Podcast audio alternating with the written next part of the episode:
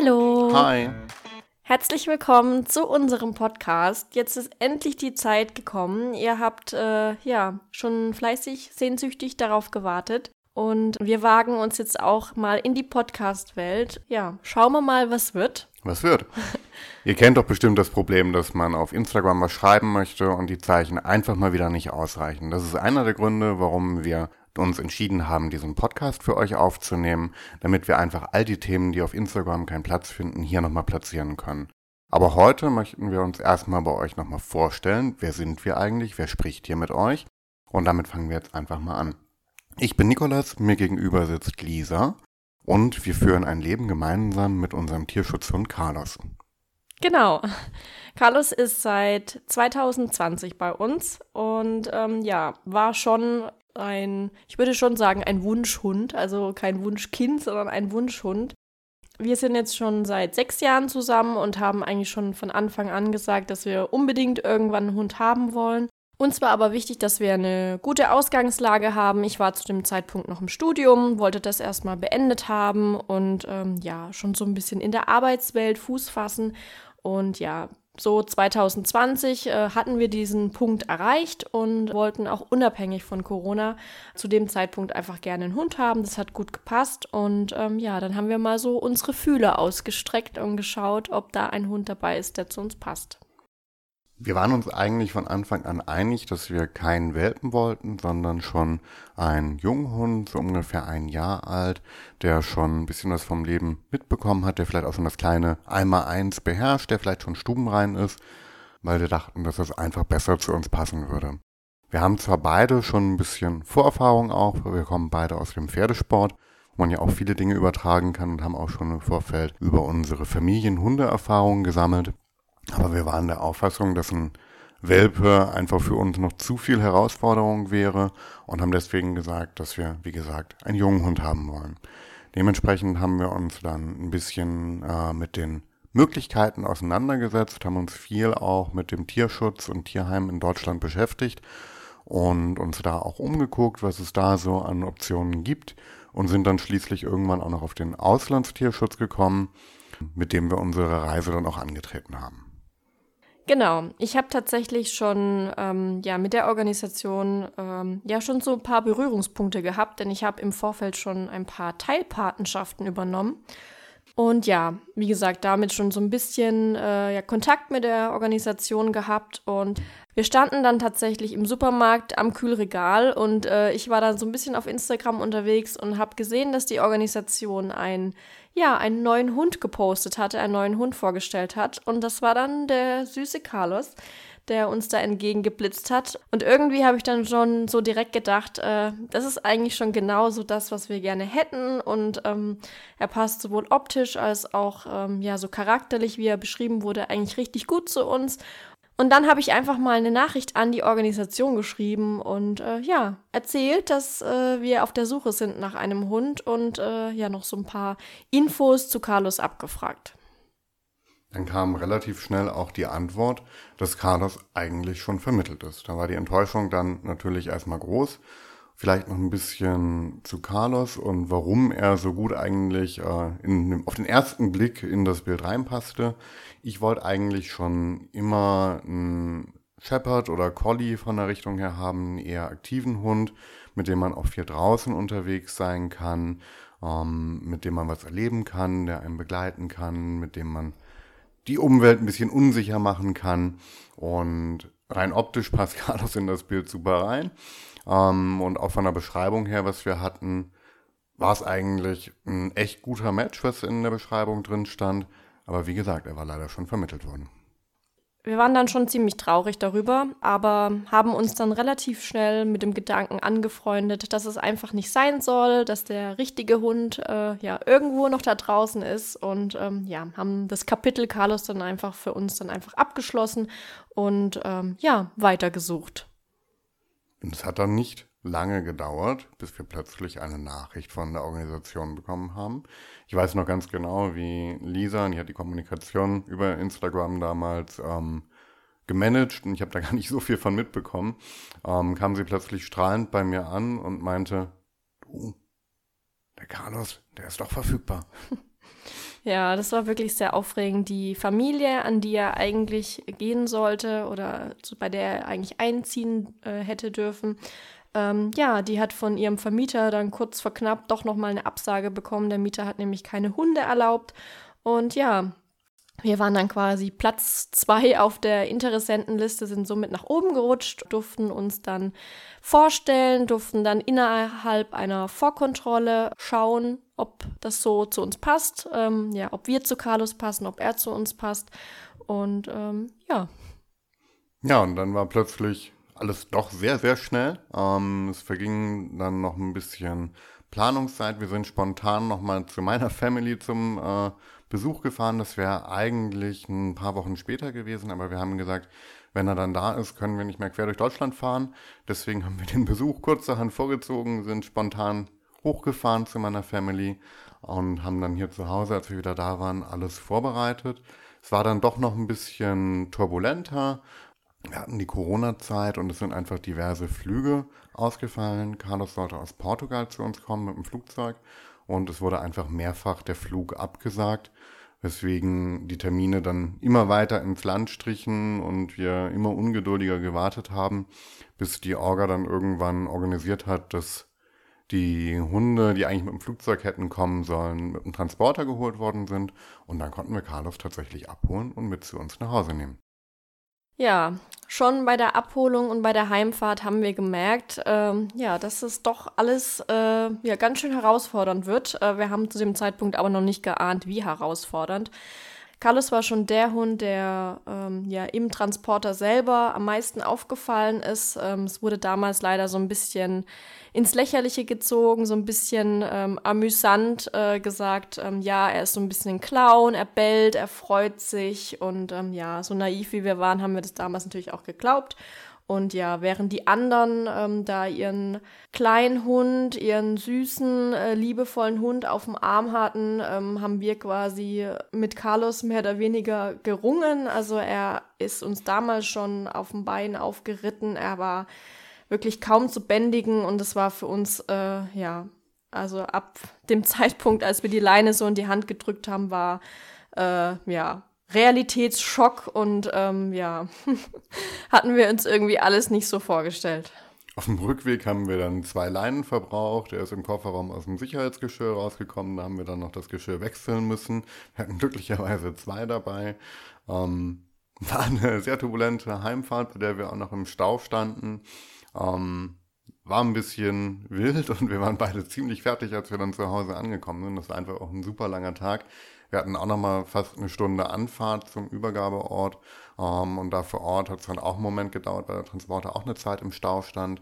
Wir, wie gesagt, auf dem Rückweg nach Hause auch noch ein bisschen im Stau, bis wir dann irgendwann endlich zu Hause angekommen waren. Und dann ging der Wahnsinn eigentlich erst los. Ja, das stimmt. Also wir haben in den ersten drei Nächten kein Auge zugemacht. Carlos war wirklich, ähm, ja, jetzt im Nachhinein absolut verständlich, aber für uns war das damals einfach äh, ja, wahnsinnig herausfordernd, belastend irgendwie auch. Wir waren total überfordert mit ihm. Er hat alles, was er zwischen die Zähne bekommen hat, zerrissen. Also er hat sein Nigelnagel neues Bett, was wir irgendwie eine Woche vorher noch äh, ja, bestellt hatten und wofür wir irgendwie über 100 Euro ausgegeben hatten, äh, zerrissen. Also das Platzen der Nähte werde ich wahrscheinlich nie vergessen. Dieses Geräusch, das hat sich so eingebrannt. Er hat auch unsere Bettdecken zerrissen. Ähm, ja, und er ist halt wirklich äh, nonstop bei uns aufgeritten. Er hat uns die ganzen Beine zerkratzt. Carlos kam Ende August zu uns. Es war also wirklich Hochsommer.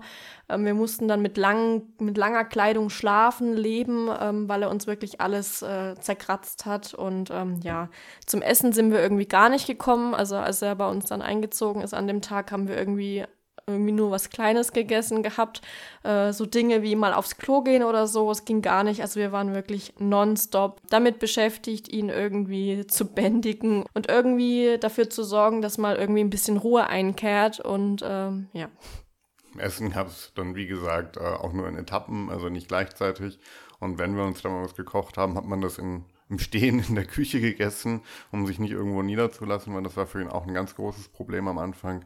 Ähm, wenn ich es mir jetzt im Nachhinein angucke, kann ich es total nachvollziehen, warum er so drauf war. Er war aus seiner Umgebung rausgerissen worden. Er war einfach total überfordert mit der Situation. Und das war halt, also ist auch immer noch seine Art und Weise, wie er es zeigt. Das waren einfach Übersprungshandlungen, wie sie im Buche stehen die wir halt einfach damals noch nicht gut genug interpretieren konnten. Kann man jetzt sagen, wir waren nicht gut genug vorbereitet. Aber ich glaube, auf so einen Hund wie Carlos oder auch viele andere, die wir auf Instagram kennenlernen durften, kann man sich auch gar nicht richtig vorbereiten, weil wir einfach lernen mussten, ähm, auch wenn man das vorher schon mal gehört hat, äh, jeder Hund ist anders, jeder Hund ist halt wie er ist, wie äh, jeder Mensch so ist, wie er ist und jeder hat seine Eigenheiten.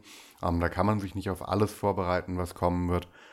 Aber das, was uns dort erwartet hat, das hätten wir uns nicht ausmalen können. Was auch ein Thema ist, weswegen wir auf Instagram so aktiv waren, ähm, beziehungsweise auch immer noch sind. Auf Instagram gibt es ganz, ganz viel die perfekte Welt.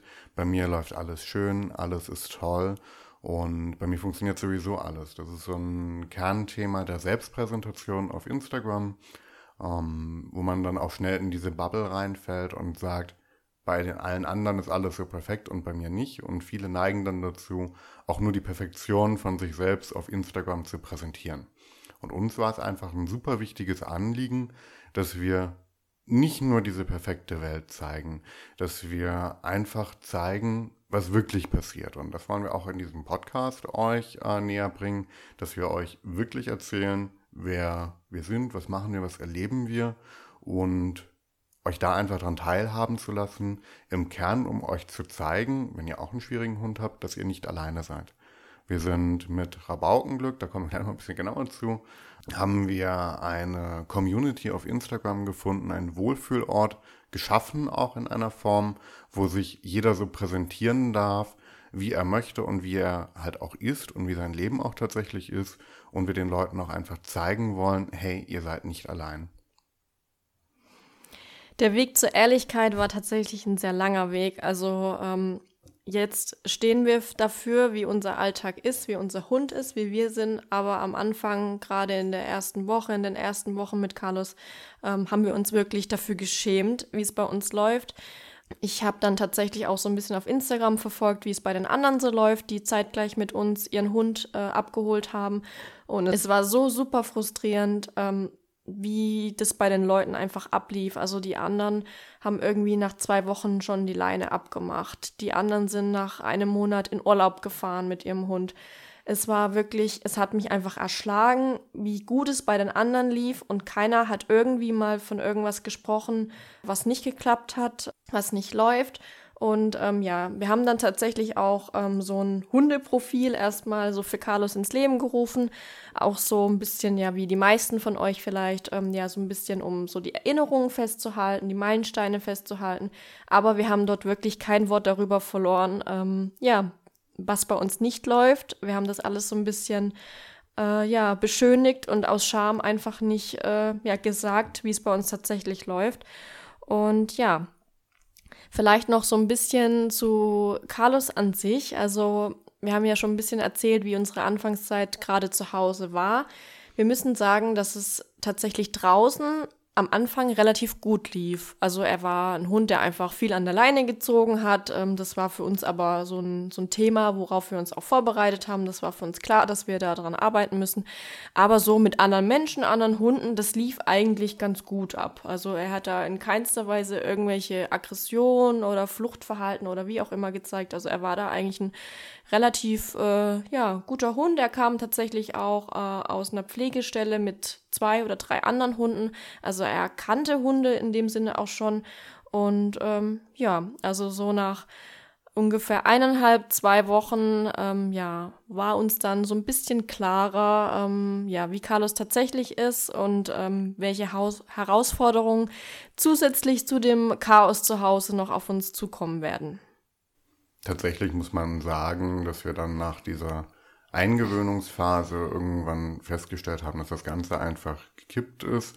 Carlos hat ein, ich will nicht aggressiv, aber ein reagierendes Verhalten auf nahezu alles draußen gezeigt, was ein Reiz sein konnte. Das war in der Anfangszeit tatsächlich äh, in einem Extrem so, dass wenn irgendwo ein Blatt runtergefallen ist, er Vollgas drauf losgegangen ist, Vollgas in die Leine gesprungen ist, das Blatt angebellt hat. Und eigentlich auf alles, was sich irgendwie draußen bewegt hat, in der Form reagiert hat. Und draußen passiert es nun mal, dass sich Dinge bewegen. Äh, wir wohnen auch recht waldnah, da sind auch Vögel unterwegs, Tiere unterwegs. Wir haben hier eine Kurklinik in der Nähe, da sind dementsprechend auch Menschen unterwegs. Viele andere Hunde sind draußen unterwegs. Und haben dann einfach irgendwann festgestellt, dass wir durch diese Situation irgendwie so nicht mehr durchkommen und haben dann unsere Odyssee mit Hundetrainern gestartet, bis wir tatsächlich irgendwann jemanden gefunden haben, der uns tatsächlich geholfen hat. Die ganze Hundetrainergeschichte greifen wir irgendwann anders vielleicht nochmal auf. Wir haben jemanden gefunden, der uns dann, wie gesagt, helfen konnte. Da wurde dann auch ein Teil Deprivationssyndrom bei ihm diagnostiziert, was für uns eine riesen Befreiung einfach war, weil wir jetzt irgendwie festgestellt haben, der ist nicht einfach nur aggressiv, der ist nicht einfach nur so wie er stur. ist, stur oder der äh, ist einfach nur ein Pöbler oder was auch immer man alles gehört hat äh, im Vorfeld. Wir hatten jetzt eine Erklärung dafür, warum er so ist, wie er ist und damit halt auch einen Ansatz, an dem wir arbeiten konnten und an dem wir uns weiterentwickeln konnten. Und das war für uns so ein Meilenstein einfach, weil wir sind beide so Menschen, die Dinge gerne verstehen und wenn man sie versteht, dann kann man auch eher Verständnis dafür aufbringen damit haben wir dann im Endeffekt unser Training, unser Leben ähm, angefangen wieder zu verstehen. Wir haben verstanden, was ihm hilft, was er einfach viel mehr Ruhe brauchte.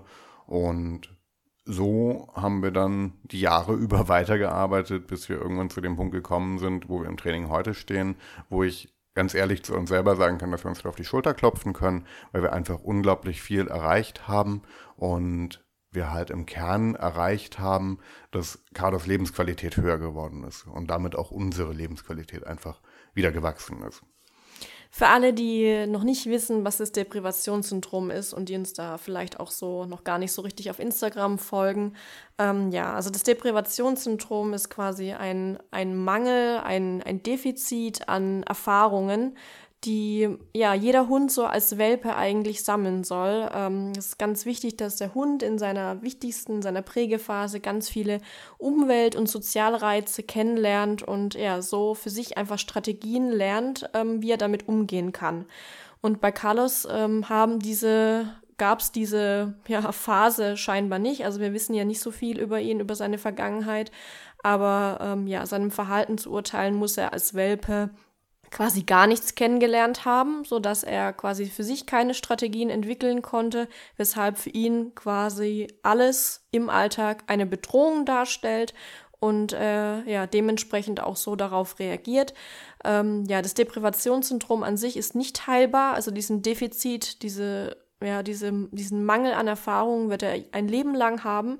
Ähm, das kann man auch nicht mehr rückgängig machen. Ähm, wir können ihnen schon jetzt Strategien mit an die Hand geben, aber es wird immer eine Herausforderung, immer ein Defizit bleiben und ähm, ja, dementsprechend ist das nichts, was man äh, ja einfach trainieren kann oder ja, wo man irgendwie ja am Ende irgendwie mal fertig sein wird. Das ist wirklich ein Thema, was uns jetzt ein Leben lang begleiten wird.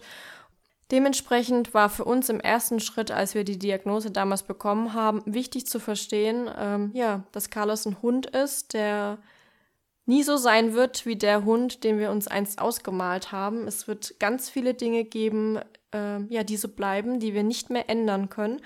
Ähm, ja, aber wie Nikolas schon gesagt hat, diese Diagnose war für uns eine ganz große Bereicherung, eine ganz große Befreiung. Und ähm, ja, deswegen ging es für uns damals darum, unseren Alltag so umzustrukturieren, dass Carlos äh, ja irgendwie am Leben teilhaben kann, dass er ein Leben hat, was äh, ja lebenswert ist, ähm, wo er schon irgendwie auch noch ein bisschen Hund sein kann. Und ähm, ja. Tatsächlich hat diese Umstrukturierung unseres Alltags äh, für uns auch eine Riesenherausforderung mit sich gebracht. Wir waren eine Zeit davor, wir sind es eigentlich äh, prinzipiell immer gewesen, beide auch eher spontane Menschen. Wir haben, wenn wir spontan irgendwas machen wollten, dann haben wir das halt einfach gemacht. was einfach mit Kaders Situation super schwierig geworden ist. Ähm, du musst dir einfach vorstellen, dass du nicht mehr einfach spontan ins Schwimmbad gehen kannst, eben ins Kino, eben irgendwo essen gehen, sondern dass du für solche Dinge Routinen entwickeln musst, dass du die vorbereiten musst. Das ist einfach unglaublich herausfordernd, ähm, wenn du da deinen Alltag auch selber so einschränken musst. Wahrscheinlich denkst du dir jetzt, äh, dass die meisten Hundebesitzer gerade in der Anfangszeit ja nicht mehr so spontan sein können und dass das ja eher normal klingt. Aber das geht bei uns tatsächlich so weit, dass es schon eine Herausforderung ist, zu einer anderen Uhrzeit ins Bett zu gehen. Dass es eine Herausforderung ist und Planung bedarf, den Müll rauszubringen. In der Anfangszeit hat man sich sogar überlegt, wann man am besten auf die Toilette geht. Und es ist einfach ein Aspekt, der sich durch das gesamte Leben mit einem Hund wie Carlos durchzieht, dass du jede Aktivität in deinem Alltag in Frage stellen musst ähm, dass du den Hund nicht einfach alleine zu Hause lassen kannst, dass du dir überlegen musst, wie du jede Aktion in deinem Alltag managen kannst, dass du dir teilweise sogar überlegen musst, was koche ich heute Abend, damit es am wenigsten Belastung für meinen Hund ist. Und das ist einfach ein Aspekt, den man bei der ganzen Thematik berücksichtigen muss. Es geht nicht nur darum, dass man nicht mehr spontan essen gehen kann, sondern es geht darum, dass du deinen gesamten Alltag in einem gewissen Maßstab einschränken musst und versuchen musst, deinem Hund gerecht zu werden. Und das ist es, was wir mit Carlos einfach versuchen. Was wir in der Zeit tatsächlich oft gehört haben, ist und auch immer noch häufig hören, ähm, ist die Frage, wie könnt ihr das, wie könnt ihr euch so auch einschränken? Ähm, warum seid ihr bereit, euer Leben so umzustrukturieren? Warum, äh, wie schafft ihr das? Und da wollen wir ehrlich mit euch sein es gab diesen Punkt, wo wir uns gegenüberstanden und uns auch gegenseitig gefragt haben, schaffen wir das?